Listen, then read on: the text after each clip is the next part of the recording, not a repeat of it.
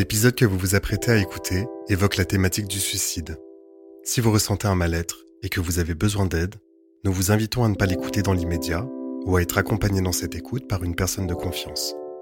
Vous pouvez trouver des ressources sur notre site dites-je-suis-là.fr en composant le 3114 ou le 15 en cas d'urgence.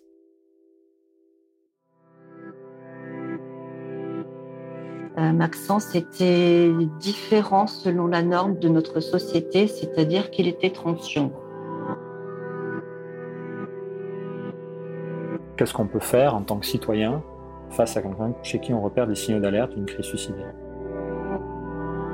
Il faut essayer de déceler les signes qui sont après.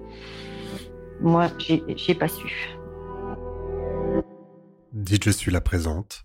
En parler peut tout changer. Épisode 2. Prévenir le suicide chez les personnes LGBTI.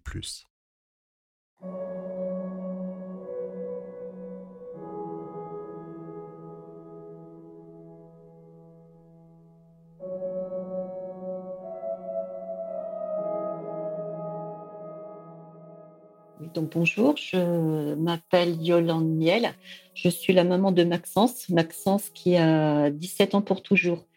Euh, Maxence a décidé de quitter la vie car il ne pensait pas avoir d'autre choix. Euh, Maxence était différent selon la norme de notre société, c'est-à-dire qu'il était transgenre. Et pour lui, ça a généré une souffrance euh, si terrible, une souffrance qu'il a gardée pour lui bien trop longtemps. Et il n'a pas, il n'a pas su trouver d'autre issue que de quitter cette vie. Donc déjà, dans un premier temps, Maxence a, a découvert qu'il était transgenre, euh, on va dire au moins deux ans avant qu'il ne m'ait fait son coming out, donc qu'il ne m'ait révélé le fait qu'il était transgenre. Et pour moi, cette, euh, cette période a été beaucoup, beaucoup trop longue et ça a dégénéré en dépression. Maxence a été hospitalisé en hôpital psy une première fois suite à une première euh, TS, une première tentative de suicide. À la suite de cette période, Maxence a donc été prise en charge, a, pu suivre un traitement hormonal. Et pendant une année, on avait l'impression, enfin moi, ses, profs, tout son, tout son entourage, on avait l'impression qu'il allait mieux. Ça, c'était en 2018. Noël arrive, Nouvel An se passe, on avait toujours l'impression que ça allait bien. Enfin, je trouverai plus tard dans les écrits de Maxence, tout s'est effondré. Personne n'a jamais rien su. Donc en janvier, il y a à peu près trois ans, Maxence a refait une tentative de suicide et a été à nouveau pris en charge en hôpital psy. À peine installé dans sa chambre, il a tenté de se pendre. Et donc, il est resté en hôpital psy pendant quelques semaines. Ils s'en sont suivis quelques semaines, à peine quelques semaines où j'avais l'impression de, de, vivre en sursis parce qu'après la première TS, euh, je me suis dit, bon, il est pris en charge, ça va aller, et il va, être soigné, on va dire, enfin, on va s'occuper de lui. À la deuxième TS, à la troisième, j'ai demandé au psychiatre, bon, est-ce qu'on s'en sort? Le psychiatre m'a dit, ça dépend des personnes. Maxence, un lourd, euh, a beaucoup d'antécédents quand même. Euh, on a donc vécu quelques semaines en sursis. Maxence a pu faire un voyage scolaire. Je l'ai emmené à Paris voir le, le concert de ses rêves, de sa vie, ce qui est le cas de le dire. Il a réussi à aller au bout de son projet. Maxence faisait du théâtre depuis toujours. Il y avait la pièce de, fin d'année, enfin, le spectacle de fin d'année. Il a, tout fait pour y assister. les derniers temps, avant la pièce, je reprenais confiance. Je reprenais confiance parce que le théâtre était tout pour Maxence. Euh, je le sentais beaucoup plus jovial, beaucoup plus ouvert. J'ai disais autour de moi, bon, bah, ça va, maintenant tout, ça va aller mieux. Il fait son stage théâtre, il va jouer sa pièce de théâtre, euh, ça va aller mieux après. En fait, c'était un leurre. Ce qui se dit euh, pour les personnes qui ont décidé de, passer à l'acte, de se suicider, c'est que quand la décision est vraiment prise, ils ont une espèce de façade, ils donnent une apparence à leurs proches, ils sont tous sourires, ils sont presque joyeux euh, parce qu'ils sont prêts, ils sont prêts à passer de l'autre, côté. Et moi, bah, comme tout le monde, je me suis fait avoir. Le, soir de leur représentation du théâtre, j'étais super contente. J'ai réussi à lui faire un câlin, ce qui était très rare. Je me suis dit, tout, tout va aller bien. Maxence est parti se coucher. Il a rapidement pris un café le matin. L'après-midi, j'ai promené son chien. Je lui ai proposé, évidemment, c'est un ado, il n'a pas voulu m'accompagner. Et je ne l'ai jamais revu.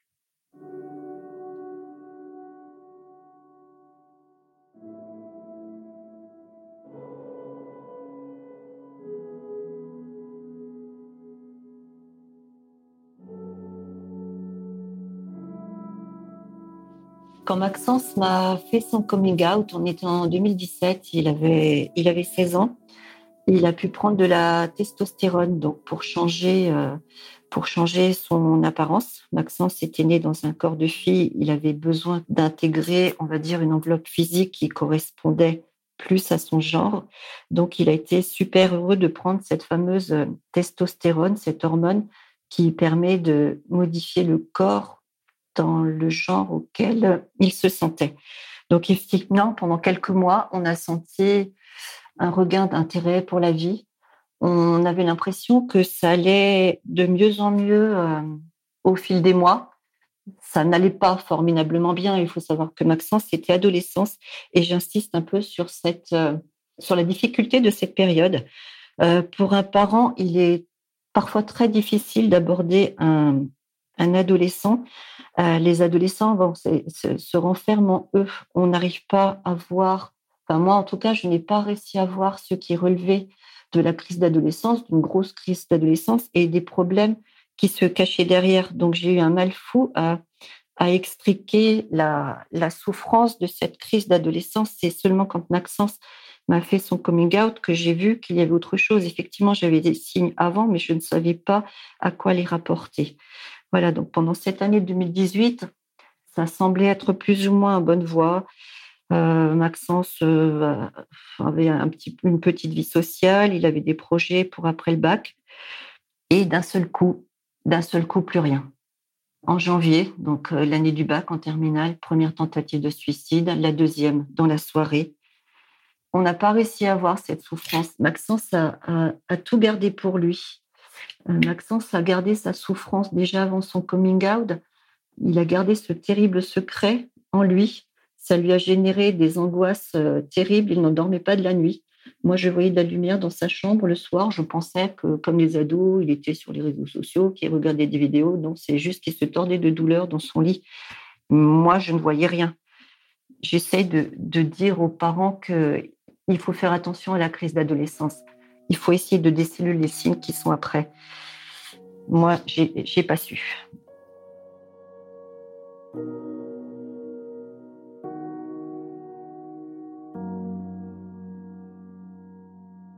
C'est très difficile de parler de suicide avec un adolescent. Euh, à cette époque-là, je, je n'étais pas suivie, moi, je n'étais pas épaulée. Euh, je n'avais pas trouvé de site comme, euh, comme celui-ci, comme dit Je suis là, comme d'autres sites. Euh, je suis restée un peu toute seule avec ma souffrance, avec l'équipe médicale qui avait pris Maxence en charge. Et je, je n'ai pas voulu ajouter de la souffrance en en parlant. Je sais maintenant que j'ai eu complètement tort. Et en même temps, je le dis maintenant, j'aurais dû parler, j'aurais dû parler, oui. Mais je répète encore, Maxence était un ado autant on était proches, très très proches avant, l'adolescence. À l'entrée de l'adolescence, Maxence a en quelque sorte coupé les ponts avec moi. Il s'est renfermé, donc il n'y avait pas moyen de lui parler. Euh, quand je dis qu'il n'y avait pas moyen, souvent je lui parlais à travers la porte. Donc au bout d'un moment, pour une maman, c'est difficile aussi. Alors j'essaie de dire aux adolescents que de leur côté, il faut essayer de lever ce blocage. C'est facile ni pour l'un ni pour l'autre. Donc effectivement, j'aurais dû parler. Maxence aussi aurait dû parler, mais il était tellement enfermé dans ses angoisses. Euh, moi, j'avais tellement peur, je ne savais tellement pas comment faire. On n'a pas réussi à communiquer. Un petit peu à la fin, mais pas assez. J'aurais les éléments que, j'ai aujourd'hui. Je trouve déjà aujourd'hui qu'il y a beaucoup plus d'informations euh, qu'il y a 4-5 ans sur la transidentité, sur le suicide. J'aurais eu des clés en main. Quand on est dans, cette spirale, dans ce gouffre, sans y être préparé, on ne sait pas à quoi s'accrocher. il est bon de, regarder autour de soi, de, s'informer sur ce qui se passe dans le monde, enfin sur les sujets comme la transidentité, sur le suicide. Ça n'arrive pas qu'aux autres. Moi, si on m'avait dit qu'il fallait vraiment en parler, j'aurais tout fait pour en parler, même à travers la porte. Je, je me serais débrouillée. Mais à ce moment-là, je ne savais pas. Je ne savais pas comment faire.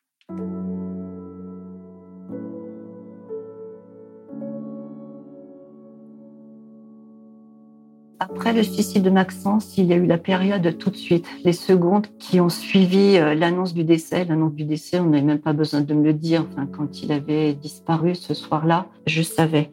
Quand les policiers ont, sonné à la porte, je n'ose pas le dire, mais j'ai eu un quart de seconde de soulagement, de soulagement parce que les souffrances pour Maxence étaient, étaient finies. Ça a duré un quart de seconde. Je m'en suis voulu, mais en même temps, c'était la réalité. Maxence ne souffrait plus. Je me suis sentie aussi euh, coupable. Près de trois ans après, je culpabilise toujours d'une autre manière que les premiers mois, mais on ne m'enlèvera jamais cette culpabilité. J'aurais dû essayer de faire autrement. J'aurais dû parler, effectivement, parler, parler, parler. Euh, j'ai pris Maxence en charge comme j'ai pu au niveau médical dans sa transition, au niveau administratif dans sa transition. J'ai ça pour moi. Il a effectivement approuvé le fait que je l'ai accompagné. J'ai pas réussi à l'accompagner plus euh, affectivement parce que, ben, comme je l'ai dit tout à l'heure, je n'ai pas su faire et Maxence ne m'a pas laissé faire. Maxence est enfermé dans une grosse dépression et les personnes qui sont dépressives mettent des barrières. Elles se coupent de leurs proches pour les préserver en quelque sorte.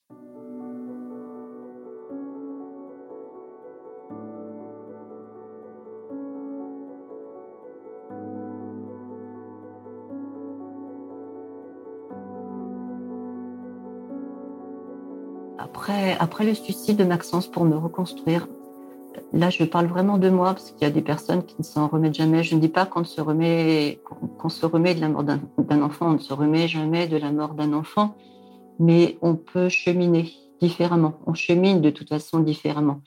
Dès que Maxence est, est mort, peut-être le lendemain, euh, j'ai tout de suite voulu en faire quelque chose. J'ai dit, c'est à 17 ans, c'est pas possible. On ne meurt pas à 17 ans. Il faut que je fasse quelque chose de cette mort. Je, c'est impossible que Maxence soit mort pour rien.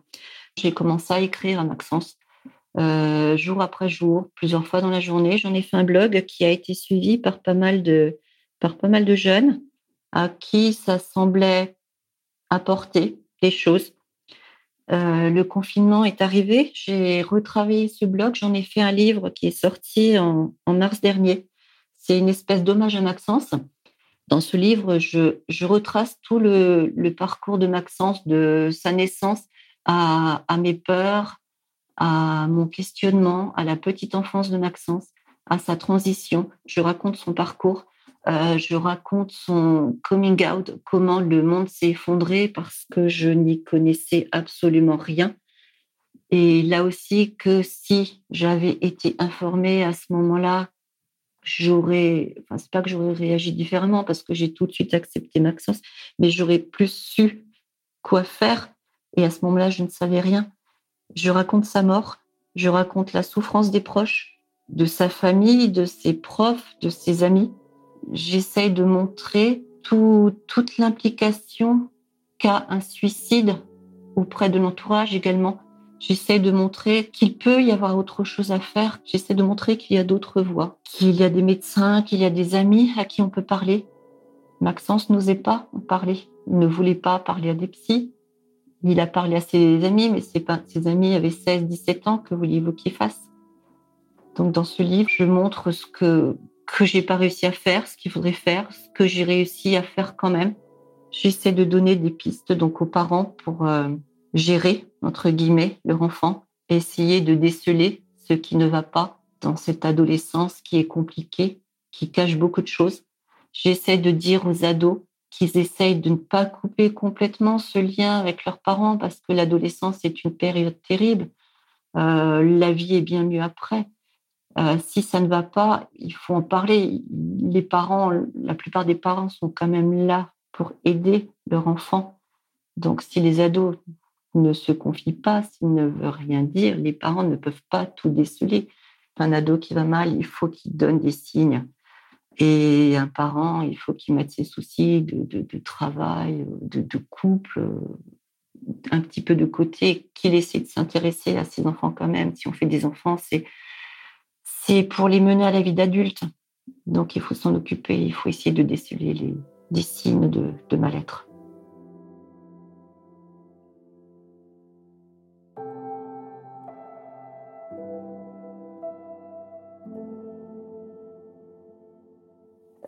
Le livre, le livre que j'ai écrit m'a permis de parler de la transidentité. Parce qu'en 2017, quand Maxence m'a fait son coming out, moi, je n'y connaissais rien. Je n'y connaissais rien parce que je n'étais pas au courant du sujet, je n'avais pas lieu d'y être au courant, enfin, je n'étais pas concernée. Et à cette époque-là, qui n'est pas si lointaine, euh, j'avais l'impression que par rapport à aujourd'hui, on n'en parlait pas, ou alors euh, vraiment beaucoup, beaucoup moins. Je n'avais aucune idée de ce qu'était la, transidentité. La veille du coming out de Maxence, on avait regardé un, téléfilm euh, sur une grande chaîne.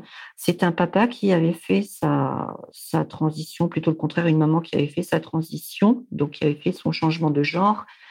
Et Maxence commentait en disant mais ça va pas, euh, c'est n'importe quoi, ça aurait dû être filmé par un vrai trans. Mais de quoi il me parle Mais de quoi? Enfin, je, je n'y connaissais rien, j'avais des images euh, surfaites. Et plus tard dans la soirée, Maxence m'a dit, euh, enfin, il était sur son portable et à un moment, c'était exclamé ah, super, euh, mon pote trans, il est trop content, il va pouvoir prendre de la testo. Je me suis exclamée, mais, mais c'est quoi ça? Enfin, mais de quoi tu me parles? Il était tard, j'avais envie d'aller me coucher. C'était pas mon monde. Il est parti en claquant la porte, il était complètement effondré. J'ai vu à ce moment-là que j'avais dit quelque chose qu'il ne fallait pas, mais je comprenais toujours pas ce que, de, quoi on parlait. Euh, le lendemain, Maxence va, au lycée, je reçois des textos. Maman, le pote trans dont je t'ai parlé hier, euh, c'est pas un pote, c'est moi. Et là, j'ai la terre qui s'entr'ouvre. Je sais quoi? Donc, j'ai compris les signes qu'il avait essayé de me donner, euh, que je ne savais pas à quoi rattacher. là, j'ai compris qu'on passait dans une autre dimension, qu'on passait dans un monde complètement irréel, un monde qui me faisait peur. Aujourd'hui, je trouve qu'il y a beaucoup plus d'informations. On voit des articles dans la presse, il y a de plus en plus d'émissions sur la transidentité, il y a des personnages trans dans, dans les téléfilms, dans les séries.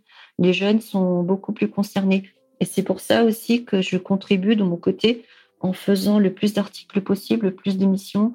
Euh, l'émission d'aujourd'hui, je trouve que c'est important d'informer les parents, les parents qui, comme moi, euh, à ce moment-là, ne s'intéressaient pas au sujet, à partir du moment où les parents vont quelque part vont être noyés dans ces informations-là, ils vont savoir de quoi on parle, même si c'est pas en détail.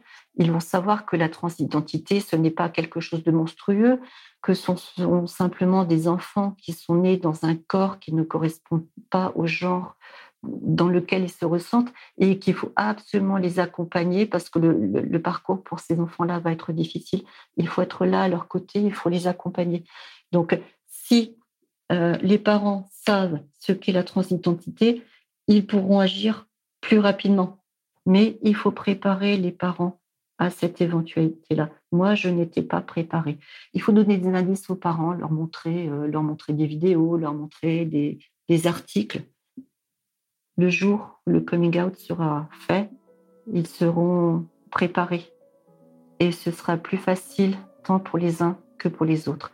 Et c'est la mission que je me suis donnée aujourd'hui à ma petite échelle.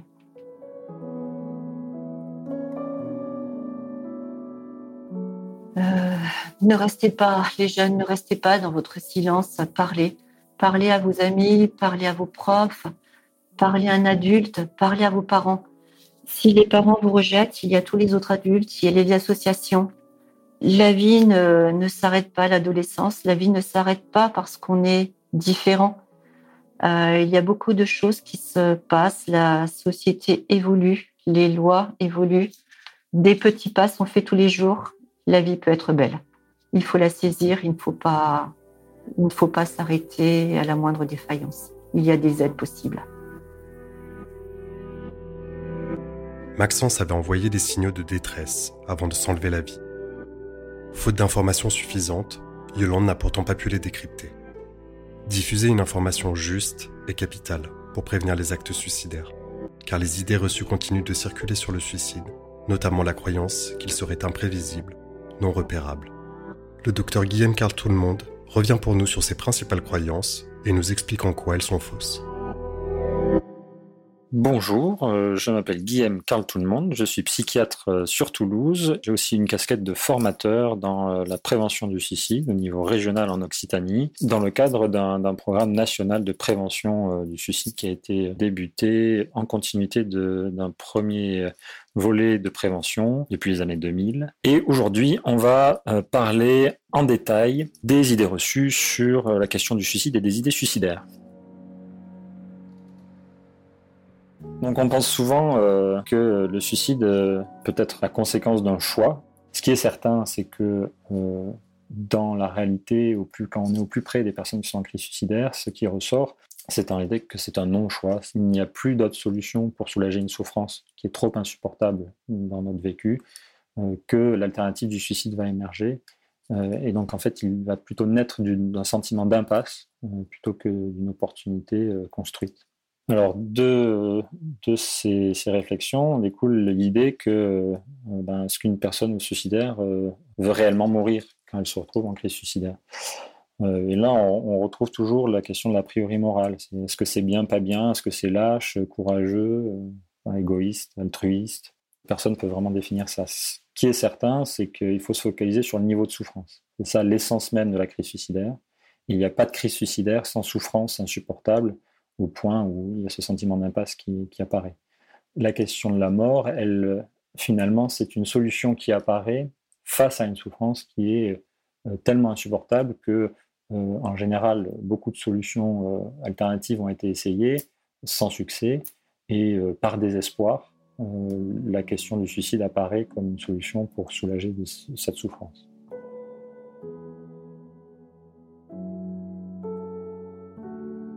Quand une personne euh, a des idées suicidaires ou a envie de mourir, dans ce contexte de souffrance toujours, euh, vient souvent l'idée que euh, finalement c'est imprévisible déjà, et quoi qu'on fasse, de toute façon la personne, si elle est décidée à se suicider, elle va arriver à ses fins. Ça aussi, c'est une idée reçue. Alors c'est toujours une question de probabilité, c'est-à-dire qu'on reste dans la question de l'humain, et on ne peut jamais être certain qu'une personne va passer à l'acte ou non. Euh, ce qui est certain, c'est qu'on repère quasiment systématiquement en amont d'un geste suicidaire, donc bien avant, parfois quelques jours, parfois quelques semaines ou quelques mois, euh, des signaux d'alerte d'une souffrance qui euh, s'intensifie avec le temps, hein, comme un effet boule de neige, c'est-à-dire que des événements de stress ou des choses qui vont venir en obstacle dans notre vie ou nous rajouter la souffrance, que ce soit des, des, trucs qui nous arrivent de façon subie ou des événements dans lesquels on va se mettre euh, sans penser que ça va nous faire souffrir, ça va s'accumuler et ça va augmenter le niveau de souffrance. Et plus le niveau de souffrance est élevé, et plus notre capacité à faire face au stress du quotidien se réduit. Et donc, euh, euh, ça va nous faire passer dans des niveaux de vulnérabilité face au suicide qui vont être de plus en plus élevés. Et donc, on va plus facilement être débordé par tout ce qui va nous arriver. Et c'est ce débordement qui nous fait passer dans un état de crise. Et en fait, quand on est en état de crise psychique, là je parle, on a euh, au niveau de notre comportement ou de ce qu'on va dire, de ce qu'on va ressentir, euh, des choses qui vont changer de nos, habitudes. Et c'est ça les signaux d'alerte qu'il va, falloir essayer de repérer quand on, est de l'extérieur et qu'on voit une personne qui change de comportement. Ça va être se dire, ok, cette personne est peut-être en crise psychique. Dans ces cas-là, prendre un temps et de se poser avec la personne, si on peut, bien sûr, pour euh, aller poser la question simple de OK, mais moi je te sens en grande souffrance, est-ce que cette souffrance elle t'amène carrément à avoir envie de mourir? Ça peut paraître euh, très étrange de poser cette question comme ça très brutalement, mais plus on va poser ça de manière claire et plus on, sera amené à avoir une réponse claire. Quand on pose cette question clairement, on montre aussi à l'autre qu'on est capable de l'entendre. Et donc on, envoie des signaux euh, qu'il est possible de pouvoir euh, se confier sur une souffrance qui est trop insupportable. Parmi les signaux d'alerte, il y en a tout un tas. Et euh, suivant les, signaux, euh, le degré d'urgence à intervenir va être plus ou moins important. Qu'est-ce qu'on peut faire en tant que citoyen face à quelqu'un chez qui on repère des signaux d'alerte d'une crise suicidaire? Vous avez une personne euh, de votre entourage proche qui vous dit ah, ça serait mieux que tout s'arrête. Donc ça, c'est dans les propos, mais il y a aussi dans les comportements. Quand vous voyez qu'une personne change brutalement de comportement, ça peut être brutal du jour au lendemain, mais ça peut aussi être un peu plus insidieux en quelques jours, quelques semaines, la personne prévoit par exemple de faire une grosse fête, et en fait c'est une fête pour dire au revoir parce qu'elle a une date prévue pour son, son geste suicidaire, ou la personne se met à vendre des objets qui effectivement étaient importants pour elle, euh, le fait de bah, d'acheter des, des, moyens pour, pour mourir, hein, évidemment, euh, vider ses comptes, ou, tout d'un coup une personne qui se coupe euh, finalement de tout le monde, qui sort plus euh, quand il y a des rassemblements entre amis, qui ne répond plus aux appels téléphoniques de la famille, etc. Il y a des signaux d'alerte inquiétants, on va se dire qu'il faut, s'en inquiéter dans un court terme. Ça va être une personne qui, que vous allez repérer qui pleure fréquemment, qui est euh, euh, irritable alors que c'est pas son habitude, qui se met à picoler euh, beaucoup plus que d'habitude, ou à fumer beaucoup plus que d'habitude, ne va plus au travail, ne voit plus ses amis, elle a du mal à dormir, à manger, vous pouvez la voir se transformer physiquement, perdre du poids. Dans ces cas-là, ça vaut le coup de se poser avec la personne, essayer d'aller plus loin et lui poser cette question. Tout ça, évidemment, ça s'interprète. On peut, on peut être irritable de temps en temps. C'est pas forcément qu'on va être en crise suicidaire. Il y, a, des terrains qui vont nous rendre plus vulnérables à être en crise suicidaire. Donc il y a évidemment le fait d'être un adolescent. C'est quelqu'un qui est en, construction en termes d'identité. Il y a plein de changements tout le temps. Il y a des transitions de vie énormes dans l'adolescence. Euh, le fait d'être dans une grande solitude aussi, ça peut amener ça. Le fait d'avoir évidemment euh, un trouble mental, hein, la, dépression en premier lieu, mais qui n'est pas connu ou qui n'est pas traité. Ou tout simplement le fait de traverser un moment de vie difficile. Transition de vie, ce sont des, moments de grande vulnérabilité, d'autant plus si on a d'autres facteurs de risque qui font que face au stress, ben, on n'est pas tous égaux, hein, donc euh, on va être plus ou moins capable de gérer son stress. Donc ça, ce sont les signaux d'alerte, et c'est important de les reconnaître parce que c'est ce qui fait qu'on va se dire, il y a une forte probabilité ou une probabilité dans un délai court que la personne euh, soit en crise suicidaire ou ait envie de mourir au point de, faire un passage à l'acte.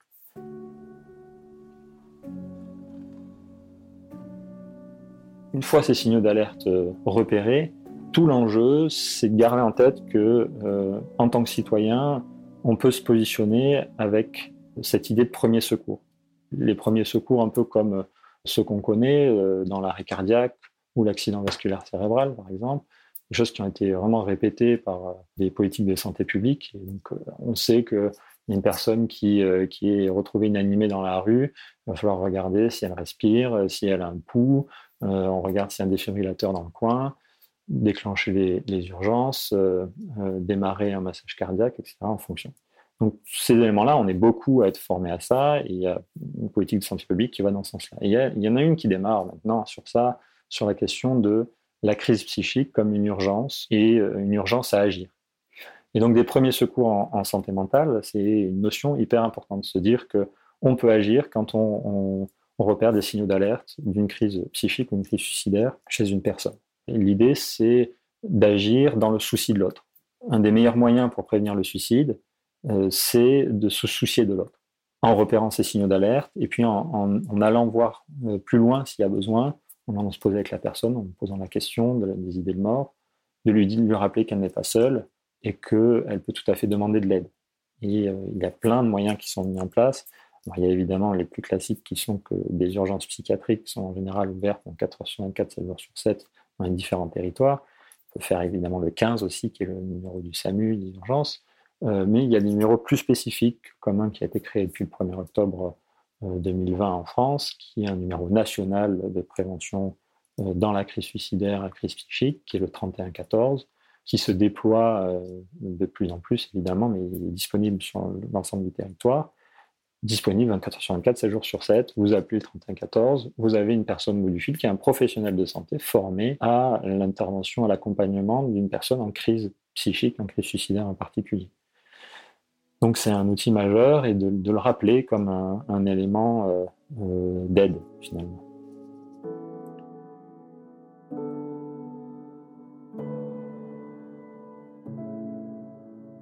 Une personne en crise, elle est euh, débordée par des émotions, débordée par des situations.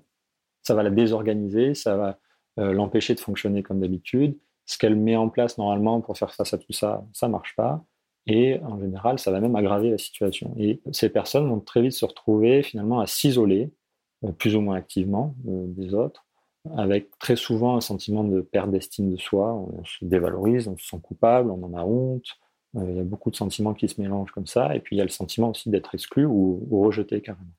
Et quand on se, fait du souci pour l'autre, et qu'on lui montre finalement qu'on est là et qu'on entend sa souffrance, déjà on l'aide à, soulager un fardeau, une souffrance qui, est insupportable à vivre seul, et donc on la, partage dans un sens, hein, grâce à notre empathie d'une certaine manière. Aussi, on, lui envoie le message que sa souffrance elle est légitime, que euh, on est là aussi, donc on refait du lien avec elle. Donc euh, on vient toucher ces, éléments d'isolement, de perte d'estime de soi. On, reconsidère la personne dans son individualité et euh, on lui permet aussi de montrer qu'elle appartient à une communauté d'une certaine manière. Euh, c'est certain que si on, donne à la personne euh, une liste de moyens euh, pour mourir, ça peut lui donner des idées qu'elle n'aurait pas eues, surtout si elle est en crise suicidaire déjà. Mais la question du mythe, c'est celui du fait de pouvoir parler des idées suicidaires et finalement de pouvoir parler de sa souffrance. En fait, ce qu'on remarque à travers les études, mais aussi à travers la pratique clinique, c'est que si on se confie sur ces idées suicidaires, on a tout à y gagner se confier, c'est déjà se donner la chance de, réduire le fardeau. C'est un vrai fardeau que de porter une souffrance seule. Et euh, rien que par ça, on peut déjà descendre d'un niveau euh, d'intensité dans notre crise suicidaire, notre crise psychique. Le fait d'en parler, euh, ça permet en fait de déstigmatiser, de, de, dédramatiser, entre guillemets. On peut vraiment amener la personne à déjà se rendre compte que c'est une crise suicidaire qu'elle traverse, et puis l'aider à s'inscrire dans des soins s'il y a besoin, dans un accompagnement, et surtout à sortir, à briser cet isolement euh, que va vivre la personne en souffrance. Une personne qui va parler d'idées suicidaires, ce n'est jamais anodin. Euh, même chez une personne qui en a déjà parlé, qui a déjà fait des gestes suicidaires, qui a déjà traversé les crises suicidaires, elle est d'autant plus à risque de mourir, euh, de décéder par suicide. Donc, tout l'enjeu, c'est garder en tête qu'à partir du moment où la personne aborde ce sujet, c'est déjà quelque chose de difficile. Donc, si elle est capable de le faire, c'est énorme déjà pour la personne.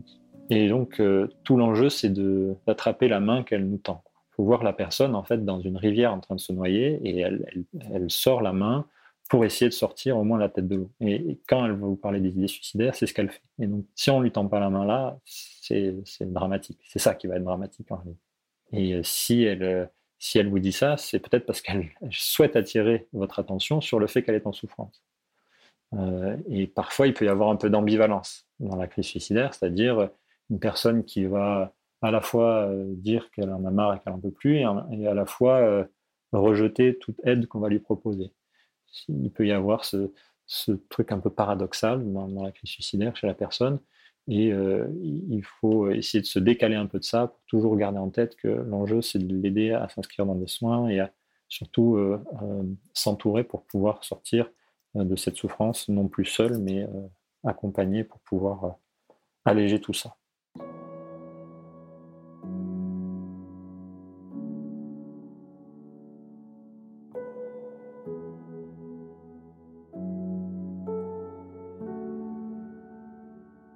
il y a cette fameuse question aussi, c'est est-ce qu'on est tous égaux face au suicide? Est-ce qu'il y a des personnes qui sont plus à risque ou non?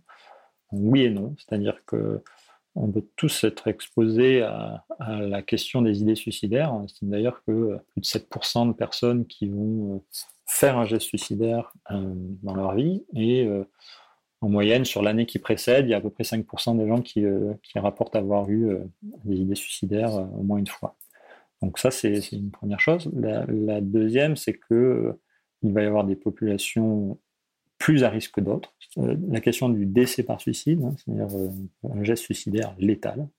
Là, on va repérer que euh, les personnes âgées sont très exposées. Hein. il, va y avoir un décès par suicide pour quatre tentatives de suicide, on va dire, pour les personnes âgées.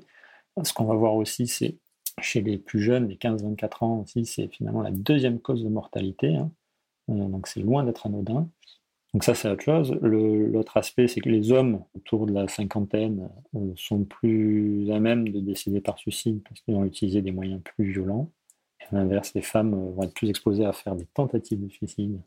Mais euh, ce qui est certain, c'est que finalement, ça peut quand même toucher tout le monde. En fait, l'idée, c'est qu'il faut garder en tête que ça va être la question de la vulnérabilité et au risque de passer en crise suicidaire. notre capacité à être connecté aux autres ou pas, c'est-à-dire notre isolement, notre niveau de solitude finalement. Le fait d'avoir une pandémie mondiale, par exemple, c'est un vrai facteur de risque qui est partagé par beaucoup et on va dire tout un tas d'événements de stress euh, qui vont s'accumuler et qui vont nous rendre de plus en plus vulnérables à euh, une crise psychique, une crise suicidaire, en réduisant notre capacité en fait à faire face, à nous adapter au stress du quotidien.